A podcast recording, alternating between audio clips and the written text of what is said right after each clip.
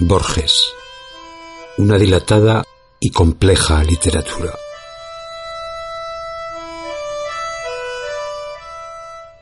Trescientos años ha cumplido la muerte corporal de Quevedo, pero este sigue siendo el primer artífice de las letras hispánicas, como Joyce, como Goethe, como Shakespeare, como Dante, como ningún otro escritor, Francisco de Quevedo es menos un hombre que una dilatada y compleja literatura. Jorge Luis Borges, Inquisiciones, 1925.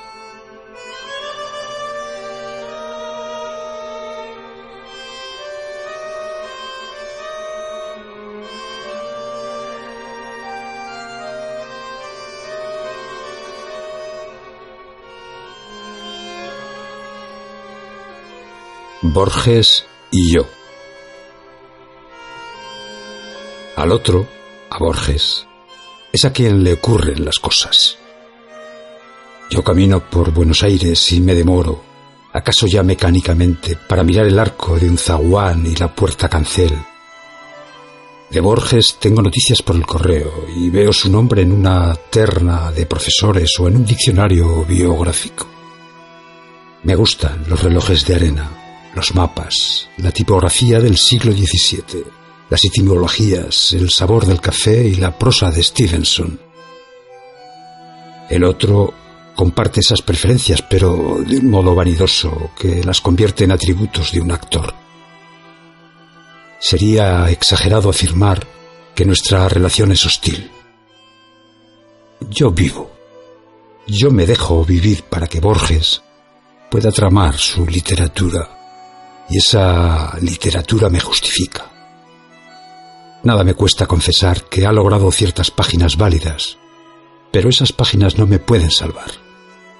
Quizá porque lo bueno ya no es de nadie, ni siquiera del otro, sino del lenguaje o la tradición.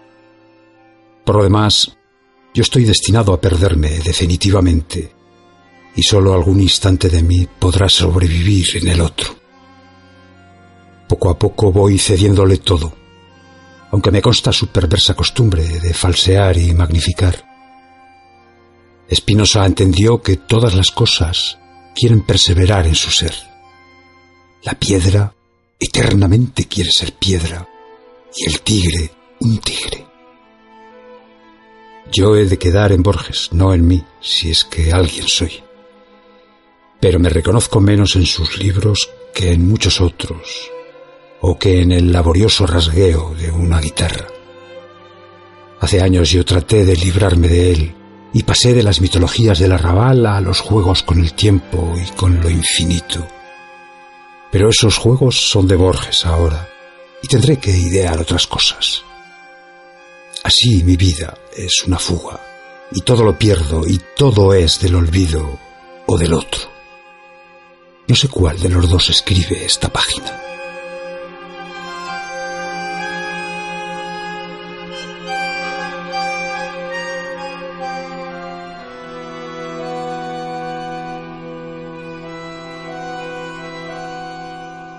Manuscrito hallado en un libro de Joseph Conrad.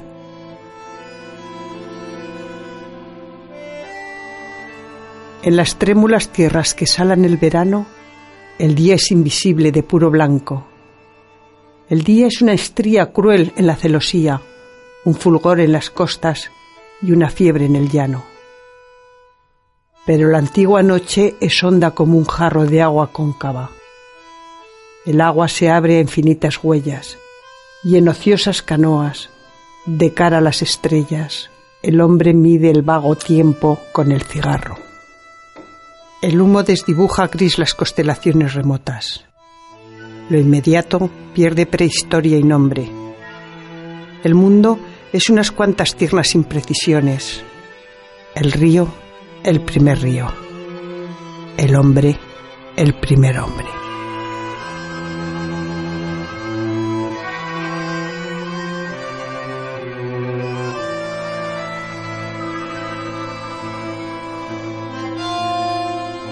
Poema de los dones. Nadie rebaje a lágrima o reproche esta declaración de la maestría de Dios, que con magnífica ironía me dio a la vez los libros y la noche. De esta ciudad de libros hizo dueños a los ojos sin luz, que solo pueden leer en las bibliotecas de los sueños los insensatos párrafos que ceden las albas a su afán. En vano, el día les prodiga sus libros infinitos, arduos como los arduos manuscritos que perecieron en Alejandría. De hambre y de sed, narra una historia griega, mueren un rey entre fuentes y jardines. Yo fatigo sin rumbo los confines de esta alta y honda biblioteca ciega.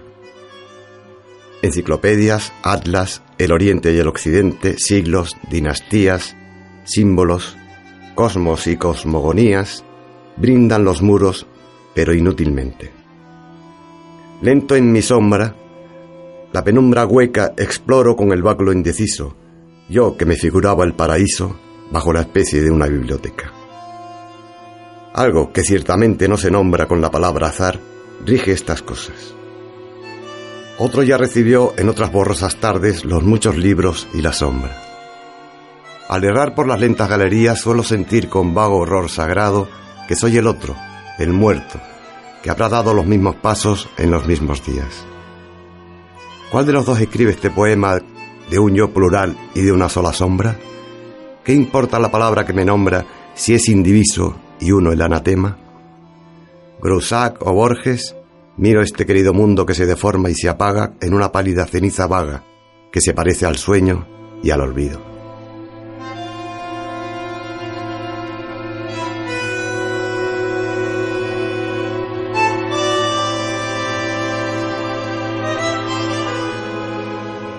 El reloj de arena. Está bien que se mida con la dura sombra que una columna en el estío arroja, o con el agua de aquel río en que Heráclito vio nuestra locura, el tiempo, ya que al tiempo y al destino se parecen los dos, la imponderable sombra diurna y el curso irrevocable del agua que prosigue su camino.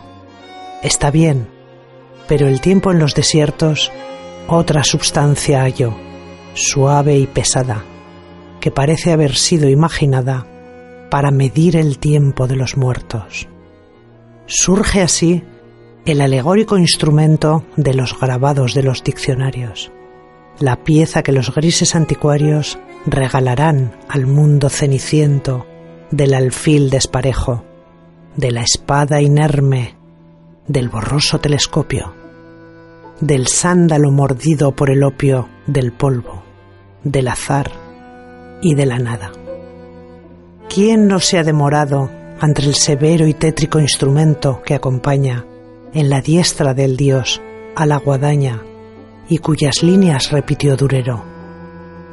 Por el ápice abierto, el cono inverso deja caer la cautelosa arena oro gradual que se desprende y llena el cóncavo cristal de su universo. Hay un agrado en observar la arcana arena que resbala y que declina y a punto de caer se arremolina con una prisa que es del todo humana. La arena de los ciclos es la misma e infinita es la historia de la arena. Así, bajo tus dichas o tu pena, la invulnerable eternidad se abisma. No se detiene nunca la caída. Yo me desangro, no el cristal. El rito de decantar la arena es infinito y con la arena se nos va la vida. En los minutos de la arena creo sentir el tiempo cósmico, la historia que encierra en sus espejos la memoria o que ha disuelto el mágico leteo el pilar de humo y el pilar de fuego, Cartago y Roma y su apretada guerra, Simón Mago, los siete pies de tierra que el rey sajón ofrece al rey noruego. Todo lo arrastra y pierde este incansable hilo sutil de arena numerosa. No he de salvarme yo, fortuita cosa de tiempo, que es materia deleznable.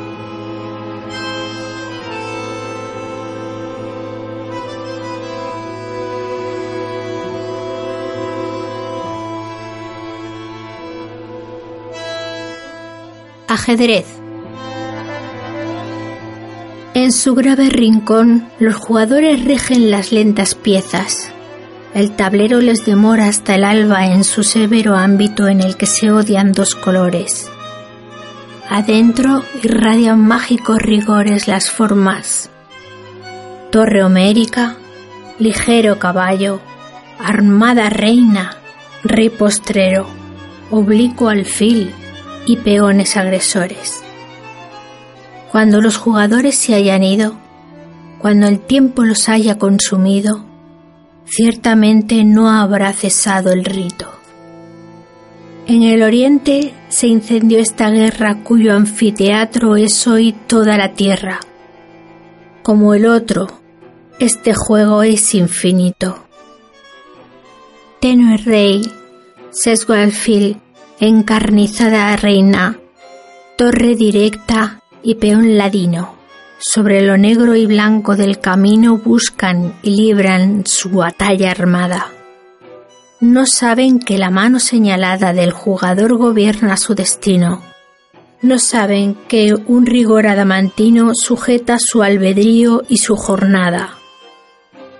También el jugador es prisionero. La sentencia es de Omar, de otro tablero, de negras noches y de blancos días. Dios mueve al jugador y éste la pieza. ¿Qué Dios detrás de Dios la trama empieza de polvo y tiempo y sueño y agonía?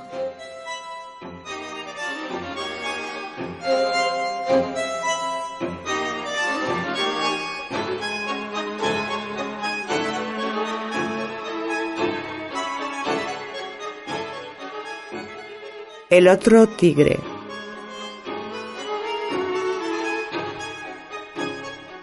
Pienso en un tigre. La penumbra exalta la vasta biblioteca laboriosa y parece alejar los anaqueles. Fuerte, inocente, ensangrentado y nuevo, él irá por su selva y su mañana, y marcará su rastro en la limosa margen de un río cuyo nombre ignora.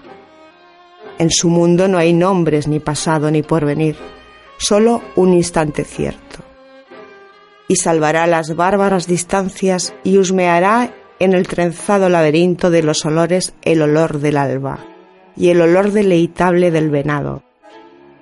Entre las rayas del bambú descifro sus rayas y presiento la osatura bajo la piel espléndida que vibra. En vano se interponen los convexos mares y los desiertos del planeta desde esta casa de un remoto puerto de América del Sur, te sigo y sueño. Oh tigre de las márgenes del Ganges. Cunde la tarde en mi alma y reflexiono que el tigre evocativo de mi verso es un tigre de símbolos y sombras, una serie de tropos literarios y de memorias de enciclopedia y no el tigre fatal, la ciaga joya que bajo el sol o la diversa luna va cumpliendo en Sumatra o en Bengala su rutina de amor, de ocio y de muerte. Al tigre de los símbolos he opuesto el verdadero, el de caliente sangre, el que diezma la tribu de los búfalos y hoy, 3 de agosto del 59, alarga en la pradera una pausada sombra. Pero ya el hecho de nombrarlo y de conjeturar su circunstancia lo hace ficción del arte y no criatura viviente de las que andan por la tierra. Un tercer tigre buscaremos.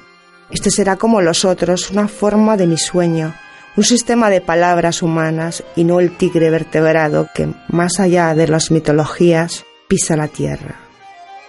Bien lo sé, pero algo me impone esta aventura indefinida, insensata y antigua, y persevero en buscar por el tiempo de la tarde el otro tigre, el que no está en el verso.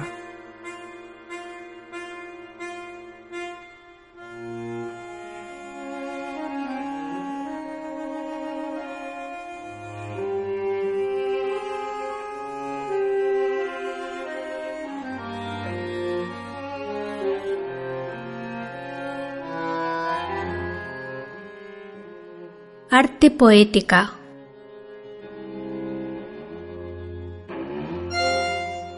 Mirar el río hecho de tiempo y agua y recordar que el tiempo es otro río. Saber que nos perdemos como el río y que los rostros pasan como el agua. Sentir que la vigilia es otro sueño, que sueña no soñar y que la muerte que teme nuestra carne es esa muerte de cada noche que se llama sueño. Ver en el día o en el año un símbolo de los días del hombre y de sus años. Convertir el ultraje de los años en una música, un rubor y un símbolo. Ver en la muerte el sueño, en el ocaso un triste oro. Tal es la poesía, que es inmortal y pobre. La poesía vuelve como la aurora y el ocaso a veces en las tardes una cara nos mira desde el fondo de un espejo.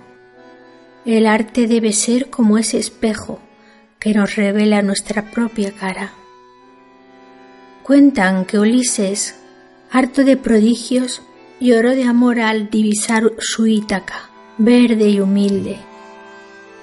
El arte es esa Ítaca de verde eternidad, no de prodigios también es como el río interminable, que pasa y queda y es cristal de un mismo Heráclito inconstante, que es él mismo y es otro, como el río interminable.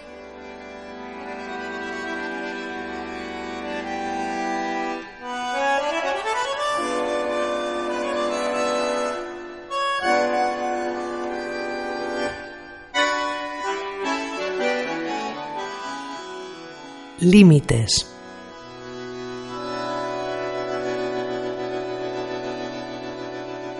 De estas calles que ahondan el poniente, una habrá, no sé cuál, que he recorrido ya por última vez, indiferente y sin adivinarlo, sometido a quien prefija omnipotentes normas y una secreta y rígida medida a las sombras, los sueños y las formas que destejen y tejen esta vida.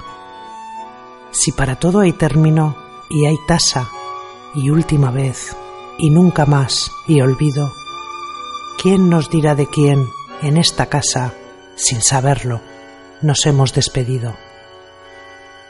Tras el cristal ya gris, la noche cesa y del alto de libros que una trunca sombra dilata por la vaga mesa, alguno habrá que no leeremos nunca.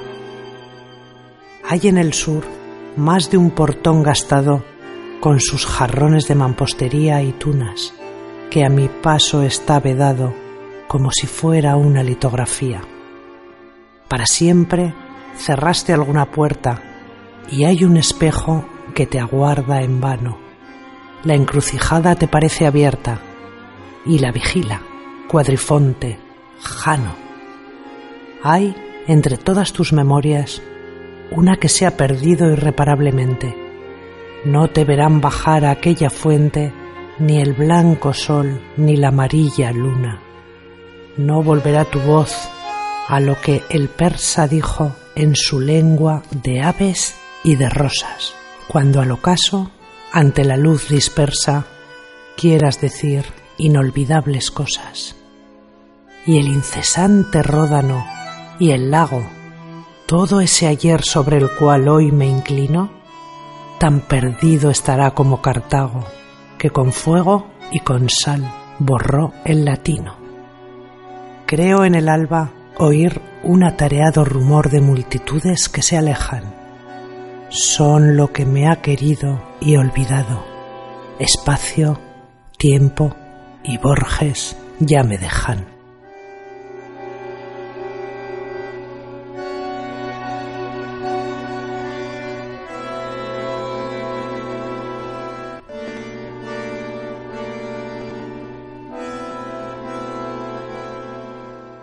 El tango. ¿Dónde estarán? Pregunta la lejía de quienes ya no son, como si hubiera una región en que el ayer pudiera ser el hoy, el aún y el todavía. ¿Dónde estará? repito el malevaje que fundó en polvorientos callejones de tierra o en pérdidas poblaciones la secta del cuchillo y del coraje. ¿Dónde estarán aquellos que pasaron dejando a la epopeya un episodio, una fábula al tiempo y que sin odio, lucro o pasión de amor se acuchillaron? Los busco en su leyenda, en la postrera brasa que a modo de una vaga rosa guarda algo de esa chusma valerosa de los corrales y de Valvanera. Qué oscuros callejones ¿O qué yermo del otro mundo habitará la dura sombra de aquel que era una sombra oscura? Muraña, ese cuchillo de Palermo. Y ese Iberra fatal, de quien los santos se apiaden, que en un puente de la vía mató a su hermano, el nieto, que debía más muertes que él, y así igualó los tantos. Una mitología de puñales lentamente se anula en el olvido. Una canción de gesta se ha perdido entre sórdidas noticias policiales. Hay otra brasa, otra candente rosa de la ceniza que los guarda enteros. Ahí están los soberbios cuchilleros y el peso de la daga silenciosa. Aunque la daga hostil o esa otra daga, el tiempo los perdieron en el fango, hoy más allá del tiempo y de la ciaga muerte, esos muertos viven en el tango.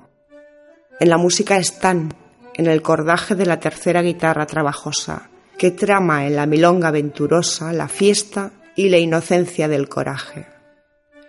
Gira en el hueco la amarilla rueda de caballos y leones, y oigo el eco de esos tangos de Arolas y de Greco que yo he visto bailar en la vereda en un instante que hoy emerge aislado, sin antes ni después contra el olvido, y que tiene el sabor de lo perdido, de lo perdido y lo recuperado.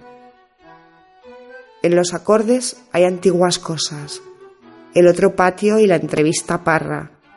Detrás de las paredes recelosas, el sur guarda un puñal y una guitarra. Esa ráfaga, el tango, esa diablura, los atareados años de Safía. Hecho de polvo y tiempo, el hombre dura menos que la liviana melodía, que solo es tiempo. El tango crea un turbio pasado irreal que de algún modo es cierto, el recuerdo imposible de haber muerto peleando en una esquina del suburbio.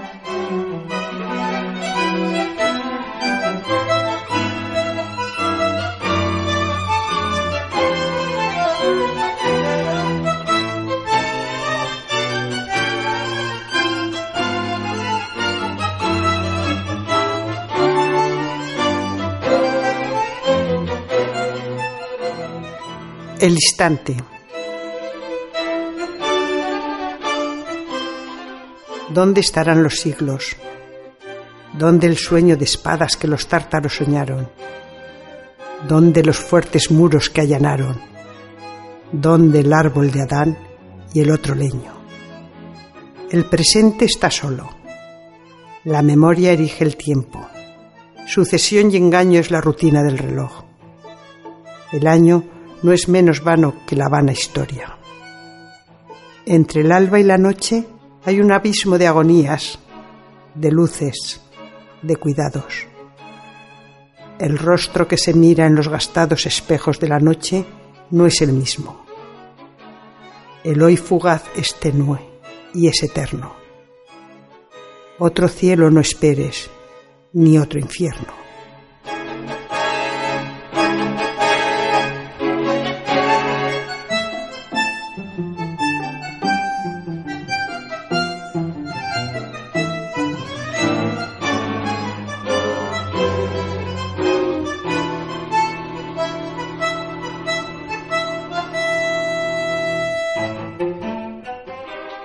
España.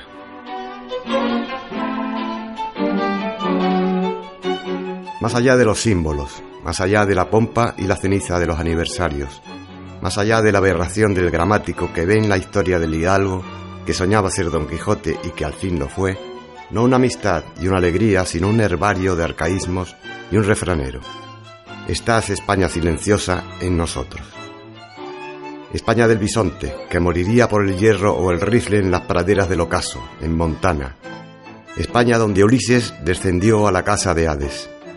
España del Íbero, del Celta, del Cartaginés y de Roma.